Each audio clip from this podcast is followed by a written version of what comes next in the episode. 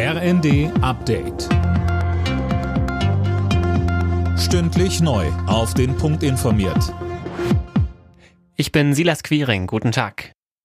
Bei der Generaldebatte im Bundestag hat es einen Schlagabtausch zwischen Kanzler Scholz und Unionsfraktionschef Merz gegeben. Mit Blick auf die Entlastungsmaßnahmen sagte Merz, der Ampelkoalition fehle bei den Streitereien jeder wirtschaftspolitische Kompass.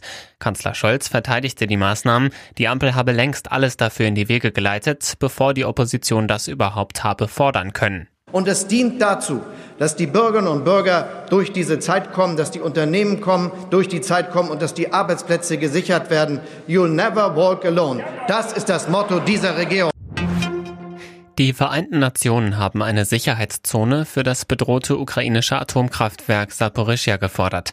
Zuvor hatte sich dafür schon die internationale Atomenergiebehörde ausgesprochen. Wegen der Kämpfe rund um das AKW warnt die IAEA e vor einem nuklearen Unfall. Was tun gegen den anhaltenden Fachkräftemangel? Dieser Frage wollen heute mehrere Bundesministerien in Berlin auf den Grund gehen, aber nicht allein. Manuel Anhut, bei dem Gipfel sind auch Vertreter aus den unterschiedlichsten Bereichen mit dabei. Ja, genau. Mit dabei sind auch Vertreter aus der Wirtschaft, von den Gewerkschaften und auch aus der Politik. Zusammen mit Arbeitsminister Heil, Wirtschaftsminister Habeck und Bildungsministerin Stark-Watzinger wollen sie über die Fachkräftestrategie der Bundesregierung diskutieren. Einige Maßnahmen daraus sind laut Handelsblatt eine Ausbildungsgarantie, mehr Weiterbildung und zusätzlicher Einwanderung.